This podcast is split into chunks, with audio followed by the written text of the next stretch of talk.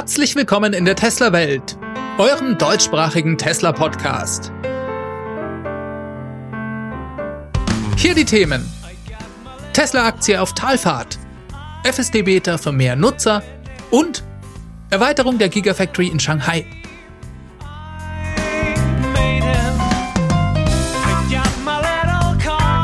Mein Name ist David und dies ist die Folge 160.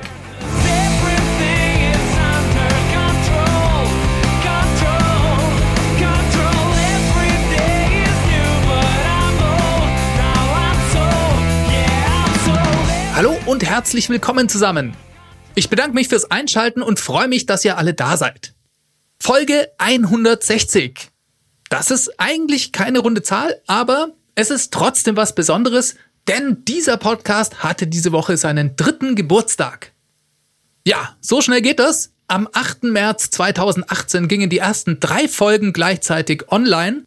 Das waren gleich drei auf einmal, weil ich immer nicht fertig geworden bin am Anfang ich habe da unglaublich viel Zeit für eine Folge gebraucht. Unser zweiter Sohn war wenige Monate vorher zur Welt gekommen. Alles war vollkommen chaotisch. Und der Podcast, der war so ein bisschen wie ein drittes Kind. Kann ich euch übrigens nicht empfehlen. Fangt keinen Podcast an, wenn ihr gerade ein Kind bekommen habt. Naja, und so lief das dann eben, dass immer schon wieder eine neue Woche vorbei war. Und schließlich habe ich dann daher am 8. März die ersten drei Folgen gleichzeitig online gestellt. Das ist jetzt 160 Folgen her oder eben drei Jahre. Ich hätte nie gedacht, dass ich das so lang durchziehe. Vor allem nicht, dass ich es jede Woche durchhalte, ohne eine einzige Folge dabei mal auszulassen. Das war manchmal ganz schön tough. Ein großes Lob geht da an meine Frau, die das tapfer mit durchgestanden hat und auch noch weiter durchhält. Ohne ihre Unterstützung wäre dies alles nicht möglich. Ja, ihr denkt euch vielleicht, ihr hört da den Tesla Welt Podcast, den der David macht. Streng genommen sind es eigentlich David und Isabel, weil sie mir den Rücken frei hält und vor allem das Ganze zeitlich ermöglicht. Acht bis zehn Stunden kostet mich jede Folge. Dafür wollte ich mich ganz besonders bei ihr bedanken heute. Ich danke aber auch euch, dass ihr weiter mit dabei seid und auch kontinuierlich neue Hörer dazukommen. Darüber freue ich mich ganz besonders. Viele von euch unterstützen den Podcast über eure Bewertungen, eure netten Worte in E-Mails oder auch finanziell über die Plattform Steady auf teslawelt.de. Vielen Dank dafür. Ich habe in den drei Jahren unglaublich viel gelernt und vor allem viele tolle Leute durch diesen Podcast kennengelernt. Dafür bin ich sehr dankbar und ich bin gespannt, wo die Reise in Zukunft noch hinführt. Das wollte ich doch am Anfang mal anlässlich des dritten Geburtstages loswerden. Damit kommen wir zu den Tesla News. Erstmal möchte ich gerne mit euch über zwei aktuelle Themen sprechen. Zum einen mal geht es um Nachrichten zu Teslas sinkenden Marktanteil. Denn darüber kann man derzeit immer wieder besorgniserregende Berichte lesen. Und zum anderen Mal möchte ich mit euch über den Kurs der Tesla-Aktie reden, die ja in den letzten zwei Wochen sehr gelitten hat.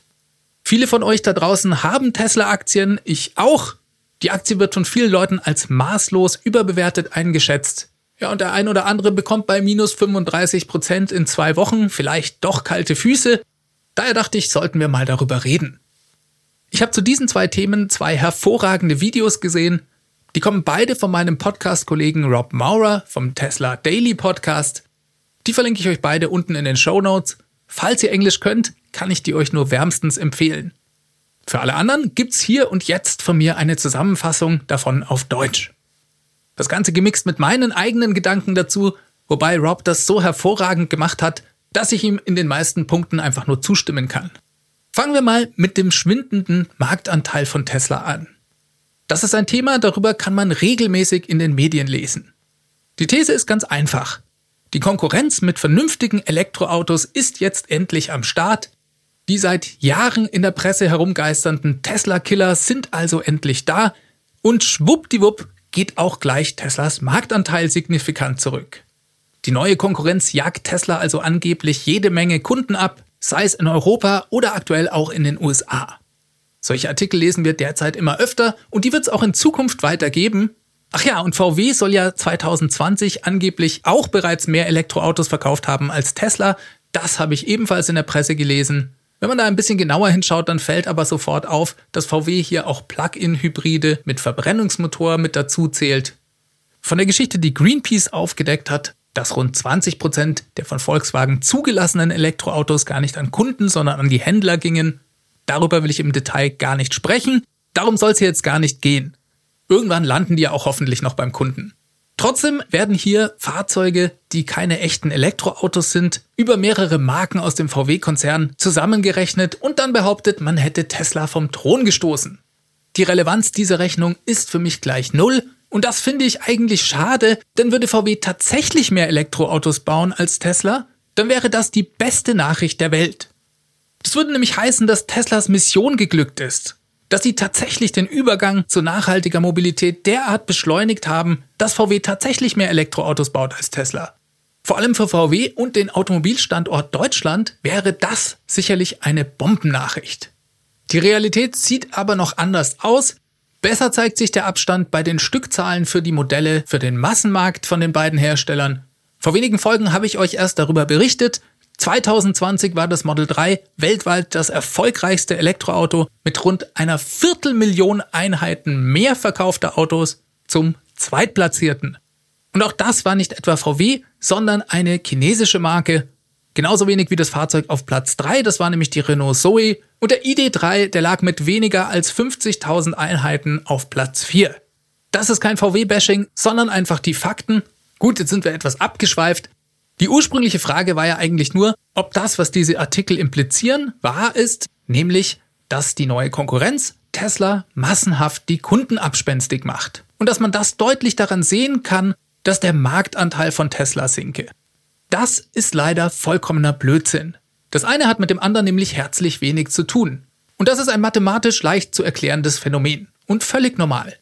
Hinzu kommt noch, dass viele dieser Artikel sich leider auch oft nur auf einzelne Märkte oder einzelne Monate beschränken. Also, wenn ihr irgendwo lest, dass Tesla im Januar drastisch in Europa Marktanteil eingebüßt hat, dann könnt ihr gleich aufhören weiterzulesen. Tesla exportiert die Fahrzeuge aus den USA und aus China nach Europa. Im ersten Monat eines jeden Quartals kommen keine Schiffe hier an. Dementsprechend liefert die Konkurrenz im Januar zwangsläufig immer mehr Fahrzeuge als Tesla weil Tesla keine Fahrzeuge zu liefern hat. Naja, und was die Marktanteilsituation in Europa angeht, die kann man eigentlich sowieso nicht so richtig ernst nehmen, bevor nicht die Gigafactory in Berlin voll produziert. Warum ist das so? Naja, ganz einfach, weil im Moment es für Tesla viel interessanter ist, die Fahrzeuge in den USA oder in China direkt zu verkaufen. Die Fahrzeuge landen nämlich dadurch schneller beim Kunden. Dadurch bekommt Tesla schneller sein Geld. Das ist insgesamt viel effizienter. Das ist auch der Grund, warum Tesla jedes Fahrzeug, das sie in den USA verkaufen können, auch dort liefern wird und nicht nach Europa schickt. Das haben wir im zweiten Quartal letzten Jahres sehr schön gesehen. Da war ja wegen Corona das Werk in Fremont sechs Wochen geschlossen. Da hat Tesla also viel weniger Autos gebaut und in der Folge im zweiten Quartal so gut wie gar keine Fahrzeuge nach Europa geschickt. Und sofort konnte man lesen, dass in Europa der Marktanteil dramatisch gesunken sei. Ihr seht also, es gibt regionale, aber auch saisonale Gründe, die die Zahlen beeinflussen können. Das ist einmal die eine Sache. Reden wir mal über einen anderen Punkt. Tesla verliert also Marktanteil. Ja, Marktanteil von was denn eigentlich? In der Regel geht es da um Marktanteile bei Elektroautos. Vermutlich, weil Tesla eben Elektroautos baut. Aber darin liegt schon ein Denkfehler. Denn es gibt ja nicht einfach den Markt der Elektroautos und dann den Markt der Autos mit herkömmlichem Antrieb, und die beiden haben nichts miteinander zu tun. Das stimmt ja so nicht. Der Markt der Elektroautos hat ja nicht eine feste Anzahl von Fahrzeugen und wenn mein Marktanteil in diesem Segment sinkt, dann heißt das, ich verkaufe weniger Autos. Einfach weil jemand anderes mir Konkurrenz macht. Nein. Die meisten Kunden, die sich Elektroautos kaufen, die hatten vorher einen Verbrenner. Was heißt, der Markt der Elektroautos wird immer größer, auf Kosten des Verbrennermarktes. Und es kann passieren, dass mein Marktanteil wenn man sich nur die Elektroautos anschaut, sinkt, ich aber trotzdem immer mehr Fahrzeuge verkaufe und jedes Jahr mit 50 Prozent wachsen kann. Und genau das passiert mit Tesla. Tesla verkauft jedes Auto, das sie bauen können. Sie haben nicht genug Batteriezellen. Das ist der Flaschenhals. Deshalb müsste man sich eigentlich, wenn man schon Vergleiche ziehen möchte, den globalen Markt für Pkw mit jeglichem Antrieb anschauen. Und da in den nächsten Jahren mal zusehen, wie der Marktanteil von Tesla global wächst. Das wird aber nicht gemacht, sondern diese Artikel, die schauen sich den Markt für Elektrofahrzeuge an. In den USA hat Tesla bisher unglaubliche 80% Marktanteil. Und diese sind jetzt, oh mein Gott, im Monat Februar nach Hochrechnungen, das sind also noch nicht mal Zulassungszahlen, auf 67% gesunken. Damit steht Tesla unmittelbar vor der Pleite. Das könnt ihr euch ja denken. Denn Tesla hat diesen Monat nur noch doppelt so viele Autos in den USA absetzen können, wie die gesamte Konkurrenz, also alle Hersteller der Welt zusammengerechnet. Ich glaube, ihr seht, wohin ich möchte. Die Zahl der abgesetzten Elektroautos steigt und steigt. Dieses Segment nimmt also zu. Und klar kommen jetzt neue Elektroautos. Die sind auch Gott sei Dank sehr gut, wie zum Beispiel der Ford Mustang Mach-E oder auch der ID4 von VW. Dass der Marktanteil von Tesla sinkt, ist aber kein Indikator dafür, dass Tesla hier Kunden an diese Konkurrenz verliert. Dafür sind auch die absoluten Zahlen noch viel zu gering. Wir reden hier in den USA im Monat Februar von wenigen 10.000 Autos. Die sogenannte Sample Size ist also viel zu klein, um überhaupt aussagekräftige Analysen machen zu können. Ich möchte ja gar nicht ausschließen, dass Tesla durch diese neuen Modelle auf dem Markt Konkurrenz bekommt. Das ist ja auch was Positives. Konkurrenz belebtes Geschäft. Aber der sinkende Marktanteil im Segment der Elektroautos, der ist definitiv kein guter Indikator dafür. Das ist einfach nur Blödsinn, um Klicks zu generieren. Leider klappt das sehr gut. Deswegen schreiben die es ja auch. Und leider glauben das dann viele Leute. Das ist so ein bisschen das Problem, das ich damit habe. Und vielleicht verkauft dann der ein oder andere auch seine Aktien. Womit wir gleich beim zweiten Thema sind. Gleich vorweg nochmal an alle. Ich gebe hier keine Investitionstipps. Ich bin dafür weder ausgebildet noch bin ich Investmentprofi. Also macht euch bitte eure eigenen Gedanken. Ich sage euch hier lediglich meine Meinung und kenne definitiv nicht die Zukunft oder was mit der Tesla-Aktie noch alles passieren wird. Soweit mein Disclaimer. Das ist immer wichtig, das dazu zu sagen. So, was war denn jetzt in den letzten Wochen eigentlich los? Nach der Rekordfahrt auf fast 900 Dollar zu Beginn des Jahres lag die Tesla-Aktie letzte Woche noch bei rund 546 Dollar.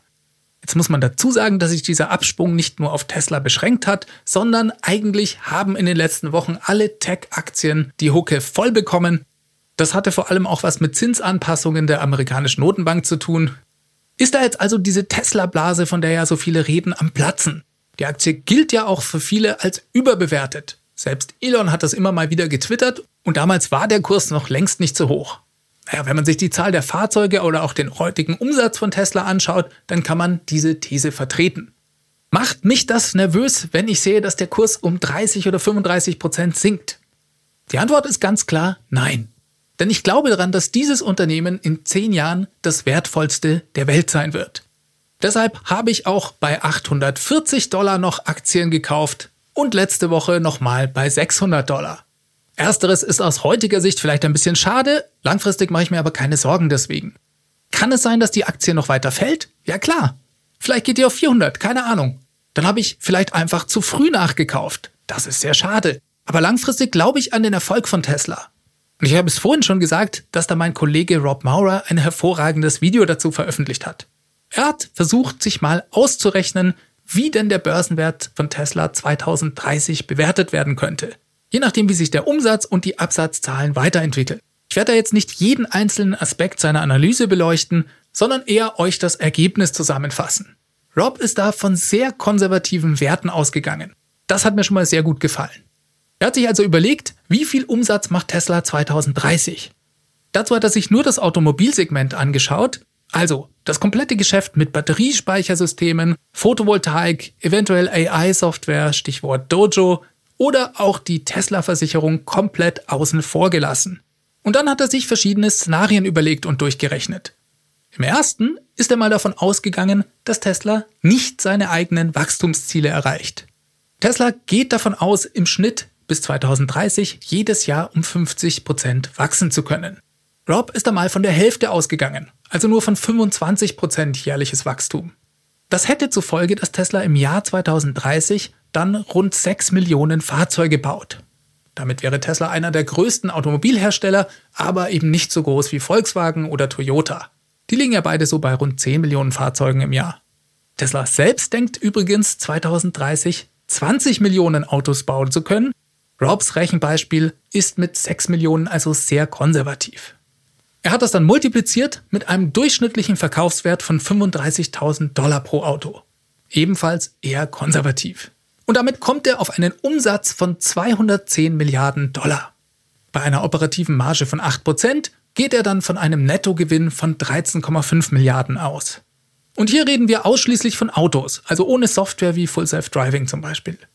8% operative Marge. Das ist deutlich höher als bei anderen Automobilherstellern wie Toyota oder Volkswagen. Aber hier sagt er, Tesla ist mit klassischen Herstellern schlecht vergleichbar, weil Tesla hat zum Beispiel kein Händlernetz, sie verkaufen direkt an die Kunden, haben eigene Service Center. Ja, und dann gibt's so Dinge wie monatliche Abos für Konnektivität zum Beispiel. Die Liste könnte man sich ja noch erweitern. Tesla lag 2020 bei einer operativen Marge von 6,3 Prozent. Hin zu den 8 Prozent ist es also nicht so weit. Vor allem nicht, wenn man die heutige Produktion mit 6 Millionen Fahrzeugen dann 2030 vergleicht. Das ist ja eine Verzwölffachung, was die Zahl angeht. Diese 8 Prozent sind also ebenfalls eher gemäßigt. Dann hat er eine Price-to-Earnings-Ratio, mit dem Multiplikator von 50 angewandt und damit den Börsenwert ausgerechnet. Er kommt damit auf 675 Milliarden Dollar für das Jahr 2030. Heute liegen wir so bei 574 bei einem Wert der Aktie von rund 600 Dollar. Da sind knapp 700 Milliarden bis 2030 also nicht so berauschend. Es wären ja nur 10 bis 20 Prozent mehr als heute. Auf 10 Jahre gerechnet sicherlich kein tolles Investment. Aber na gut, diese Rechnung fußt ja wie gesagt nur auf äußerst konservativen Annahmen und lässt Dinge wie Full Self Driving und andere Geschäftsbereiche vollkommen außen vor. Und jetzt wird's bereits interessant. Denn Tesla liefert seit 2017 Fahrzeuge mit dem Full Self Driving Computer aus. Ja, und selbst wenn sie den noch einmal aufrüsten müssten, und das ist ja möglich, heißt das, dass alle Fahrzeuge seit 2017 theoretisch mit der Full Self Driving Software etwas anfangen können. Das hat er sich dann auch mal ausgerechnet, wie viele Fahrzeuge Tesla denn 2030 auf der Straße hätte. Und er kommt auf 28 Millionen FSD-fähige Fahrzeuge. Wie gesagt, alles unter der sehr konservativen Annahme von nur 25% Wachstum jährlich. Jetzt geht Rob davon aus, dass vielleicht 5% von diesen Fahrzeugen durch Unfälle aus der Flotte verschwinden. Dann bleiben immerhin noch 26,5 Millionen Fahrzeuge mit FSD-Hardware übrig. Ja, und jetzt kommt die nächste Annahme. Er geht davon aus, dass Tesla das vollautonome Fahren nicht lösen kann. Dass die Entwicklung ungefähr auf dem heutigen Level stehen bleibt. Also ungefähr auf dem, was wir heute von den ersten Videos der FSD Beta zu sehen bekommen haben. Das heißt also, ein sehr gutes Fahrassistenzsystem auf Level 2, das aber weder Level 4 oder Level 5 autonomes Fahren bieten kann. Also kein Tesla Ridesharing-Netzwerk, kein vollautonomes Fahren, keine Robotaxis sondern einfach ein gutes Fahrassistenzsystem. Aber auch solch ein System ist für Kunden interessant und wird Umsatz bringen. Jetzt geht er des Weiteren davon aus, dass Tesla diese Software bis 2030 nicht mehr als Paket verkauft, sondern eher im Abo-Modell anbieten wird. Dann sagt er, das könnte 200 Dollar pro Monat kosten zum Beispiel. Das entspräche auf fünf Jahre gerechnet dann auch diesen 10.000 Dollar, die Tesla heute für das FSD-Paket aufruft. Mit dieser Zahl könnte man sicher spielen, wenn es Tesla für 100 Dollar anbietet, machen sie pro Auto zwar weniger Umsatz, aber dann werden es mehr Leute nehmen und so weiter. In seinem Rechenbeispiel geht er davon aus, dass bei diesen 200 Dollar im Monat ungefähr 25 Prozent der Kunden dies bezahlen werden. Und das könnte ich mir schon vorstellen. Die FSD Beta ist ja noch mal ein ganzes Stück besser als das, was wir heute vom Autopilot, besonders in Europa, gewohnt sind. Und Kunden, die viel auf der Autobahn unterwegs sind, für die bietet es eindeutig einen Mehrwert. Die könnten also durchaus bereit dafür sein, 200 Dollar pro Monat dafür zu bezahlen. Ja, und wenn das rund ein Viertel der Leute abonniert, dann macht das pro Auto auf die gesamte Flotte gerechnet dann 50 Dollar im Monat. Mal 26,5 Millionen Autos macht 1,3 Milliarden Dollar monatlich. Und die Marge auf diesen Umsatz ist, dadurch dass es Software ist, extrem hoch. Das ist mehr oder weniger fast wie Reingewinn. Ein bisschen was hat er trotzdem abgezogen und er geht dann von 12,4 Milliarden Dollar jährlich zusätzlichen Nettogewinn aus. Mit dem Multiplikator von 50, Price-to-Earnings-Ratio, kommt er dann auf zusätzliche 620 Milliarden Dollar Börsenwert. Also 675 Milliarden durch den Autoverkauf plus 620 Milliarden durch die in der Entwicklung stehen gebliebene FSD-Software von heute. Die verdoppelt also fast nochmal den Börsenwert von Tesla auf rund 1,3 Billionen Dollar. Verglichen zu dem Börsenwert heute von 570 Milliarden. Wieso der Gewinn aus der Software so viel ausmacht, das liegt daran, dass die Marge auf die Software so hoch ist. Ja, und ich glaube, diese Annahmen sind so ziemlich das konservativste Szenario, das man sich überhaupt nur vorstellen kann. Keinerlei Fortschritt mehr bei der Software. Und alle anderen Businessbereiche von Tesla, die fehlen ja auch. Also keine Batteriespeicher, Elon sagt, das wird mal genauso groß wie das Autobusiness. Kein Solarbusiness. keine Tesla-Versicherung, keine Gebühren durch das Öffnen des Supercharger-Netzwerks von anderen Herstellern zum Beispiel oder Kunden anderer Marken, keine AI-Services aus der Cloud mit dem Dojo Supercomputer. So, ich glaube, ihr könnt so langsam nachvollziehen, warum ich für meinen Teil vollkommen tiefenentspannt bin, wenn die Tesla-Aktie in zwei Wochen 35% einknickt. Rob hat das Ganze übrigens auch mal mit der von Tesla angenommenen Wachstumsrate von 50% durchgerechnet. Also das Szenario, in dem sie 2030 tatsächlich 20 Millionen Autos bauen. Und zum Spaß hat er einfach mal angenommen, dass auch in diesem Szenario sich bei der Softwareentwicklung überhaupt nichts mehr tun wird. Also genau das gleiche Spiel wie eben beschrieben, einfach nur mal mit deutlich mehr Autos auf der Straße. Ja, und damit kam er dann auf 3,7 Billionen Marktwert von Tesla 2030. Wie gesagt, heute sind wir bei 570 oder 575 Milliarden Dollar, je nachdem, wie die Aktie gerade steht, so bei rund 600 Dollar. Jo, das waren jetzt richtig viele Zahlen. Aber ich dachte, diese schönen Rechenbeispiele, die darf ich euch auf keinen Fall vorenthalten. Tesla ist ein Monster. Und wenn es keinen Weltkrieg gibt und die Terminator uns nicht killen oder die Simulation einfach endet und Elon die nächsten zehn Jahre gesund überlebt, dann ist meiner Meinung nach Tesla 2030 vermutlich das wertvollste Unternehmen der Welt. In diesem Sinne, bleibt also bitte entspannt. Jetzt hatten wir es ja gerade schon von der Full Self Driving Beta. Bei der gibt es Fortschritte, das haben wir diese Woche durch ein paar Tweets von Elon erfahren. Er schrieb, wenn ihr die Full Self Driving Beta haben wollt, dann lasst es uns wissen. Wir verdoppeln die Größe des Beta-Programms jetzt mit der Version 8.2 und vermutlich skalieren wir das Ganze um Faktor 10 mit der Version 8.3. Wir sind immer noch sehr vorsichtig, aber so langsam reift das Ganze. In der aktuellen Version sind es übrigens bereits 1000 Nutzer, mit der 8.2 müssten es dann also 2000 werden und mit der 8.3 dann vielleicht 10.000. Er schränkte dann gleich nochmal ein und sagte, die Verfügbarkeit hängt sehr von der Region ab, je nachdem, was die Regulierungsbehörden da freigegeben haben und auch wie die interne Entwicklung bei Tesla gerade steht. Er schrieb weiter, das Wort Beta im Namen dient übrigens dazu, dass die Leute weiterhin aufpassen und dass die Erwartungen nicht zu hoch angesetzt sind. Ein bisschen später twitterte er dann noch, dass aufgrund der hohen Nachfrage für die FSD Beta Tesla einen extra Download-Beta-Button in der Service-Rubrik des Fahrzeugs in den nächsten zehn Tagen hinzufügen wird. Das fand ich auch sehr spannend.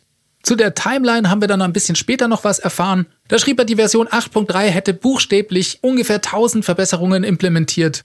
Es wird ein bisschen brauchen, bis da die interne Qualitätssicherung abgeschlossen ist. Diese Version könnte aber in zwei bis drei Wochen bereits verfügbar werden. So viel zur FSD Beta. Sehr spannend und wir schauen weiterhin da sehr genau hin. So, dann kommen wir mal zu einer Meldung fürs Model Y und das Model 3. Der bekannte Tesla-Hacker Green the Only hat da diese Woche auf Twitter eine interessante Service-Meldung veröffentlicht. Und zwar ging es da, wenn ich es richtig verstanden habe, um eine Serviceanweisung an die Tesla Service Center. Darin stand, dass bestimmte Model 3 und Model Y mit dem Baujahr 2020 und 2021 bestimmte Sensoren getauscht bekommen sollen. Und zwar, wenn diese in der Werkstatt sind. Hierbei geht es um Fahrzeuge mit der Wärmepumpe.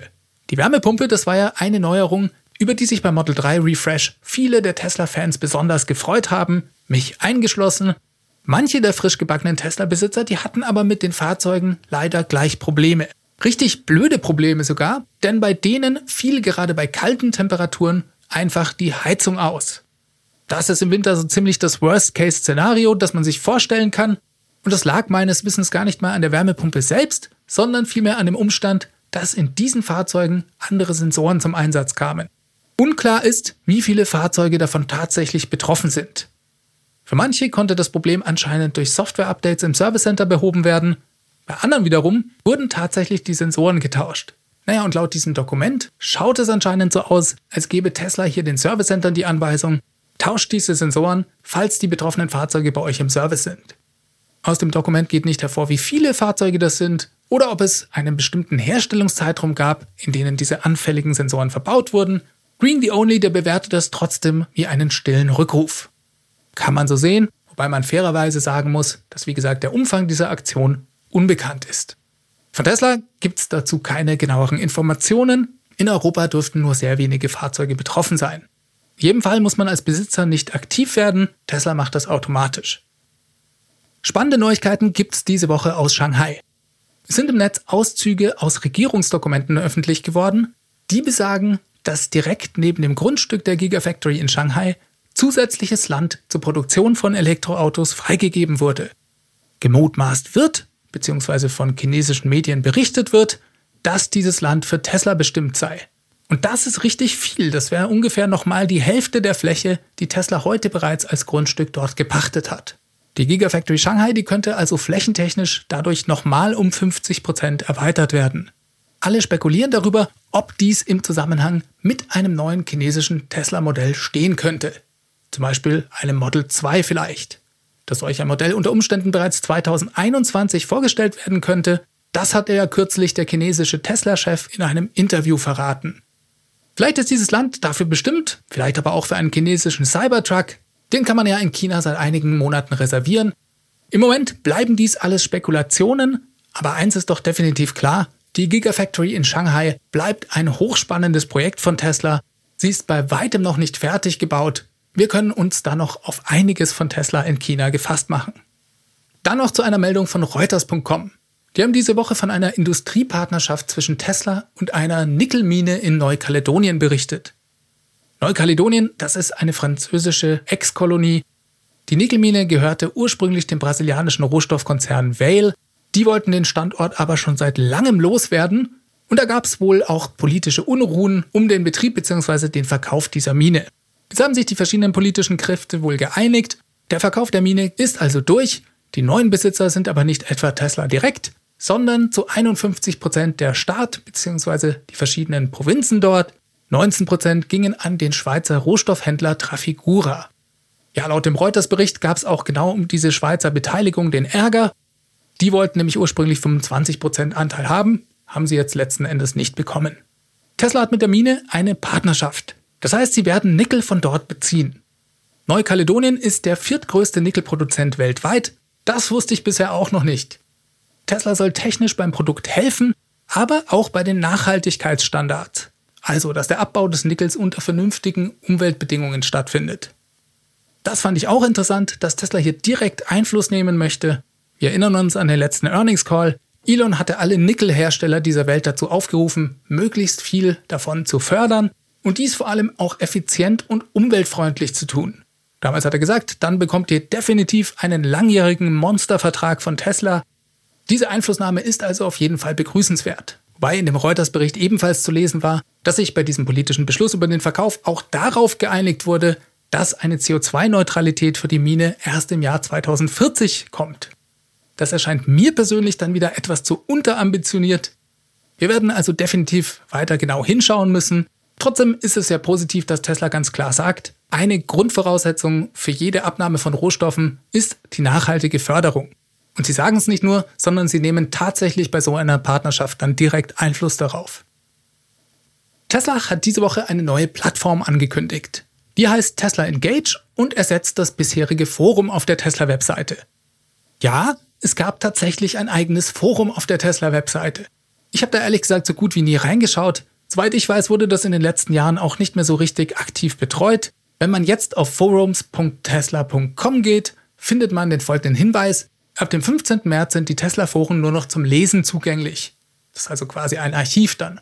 Um die Unterhaltung mit der Tesla-Community fortzusetzen, besuchen Sie bitte engage.tesla.com. Das habe ich gemacht. Dort steht nur ein ganz kurzer Intro-Text. Tesla Engage ist eine neue Plattform, sowohl für das Tesla Public Policy Team als auch für die Tesla Owners Clubs. Das Ziel der Plattform ist, eine digitale Basis für unsere Arbeit zu schaffen und es den Mitgliedern der Tesla Community zu erleichtern, zu erfahren, was für uns wichtig ist, sinnvolle Maßnahmen zu ergreifen und auf dem Laufenden zu bleiben. Wir hoffen, dass Sie sich uns anschließen und mitmachen. Ja, das ist alles noch sehr vage. Klingt für mich so, als wolle Tesla zukünftig die Owners Clubs in erweiterter Form mit einbinden. Im Moment kann man auf dieser Plattform noch nicht viel machen. Ihr findet eine Liste aller Owners Clubs je nach Region. Ich reiche euch die Infos auf jeden Fall nach, sobald ich da was Neues erfahre. Allem Anschein nach ist das Ganze wie ein soziales Netzwerk geplant, man kann einzelnen Nutzern folgen, aber auch selber Follower haben. Da bin ich mal sehr gespannt, was da noch auf uns zukommt. Wäre ja sehr cool, wenn es neben Twitter und der Möglichkeit, Elon direkt zu schreiben, in Zukunft da noch einen verbesserten Austausch zwischen den Kunden und Tesla und den Owners Clubs gäbe. Sozusagen als neuer Feedback-Kanal, das fände ich sehr begrüßenswert. Damit kommen wir auch zum Ende. Vielen Dank fürs Zuhören. Diese Sendung wurde freundlicherweise vom Tesla Owners Club Helvetia, dem jungen und initiativen Tesla Club aus der Schweiz und dem TFF, dem Tesla Fahrer und Freunde e.V. unterstützt. Beide Clubs sind die Herausgeber des T&E Magazins. Das Podcast Mastering kommt von promoton.ch. Wenn euch der Podcast gefällt, dann wissen die meisten bereits, wie sie ihn unterstützen können. Im Großen und Ganzen gibt es da drei Möglichkeiten. Ihr könnt den Podcast bewerten. Das ist schon mal cool, denn dadurch finden ihn die Leute leichter. Ja, und für die Hardcore-Fans unter euch gibt's meine Crowdfunding-Plattform. Die findet ihr auf www.teslawelt.de. Das Ganze geht auch über PayPal, wenn euch das lieber ist, über die feedback at teslawelt.de. Und falls ihr euch einen Tesla gerade kauft, könnt ihr auch gerne meinen Tesla Referral Code benutzen. Der Link dazu ist ts.la slash david 63148. Ja, für Kommentare, Anregungen und so weiter könnt ihr mir gerne E-Mails an feedback at teslawelt.de schicken oder ihr ruft die Teslawelt Hotline an das ist die 0211 9763 2363. Bleibt mir euch eine gute Woche zu wünschen. Bleibt bitte alle gesund. Wir hören uns nächsten Mittwoch. Macht es ganz gut. Bis dahin. Ciao, ciao.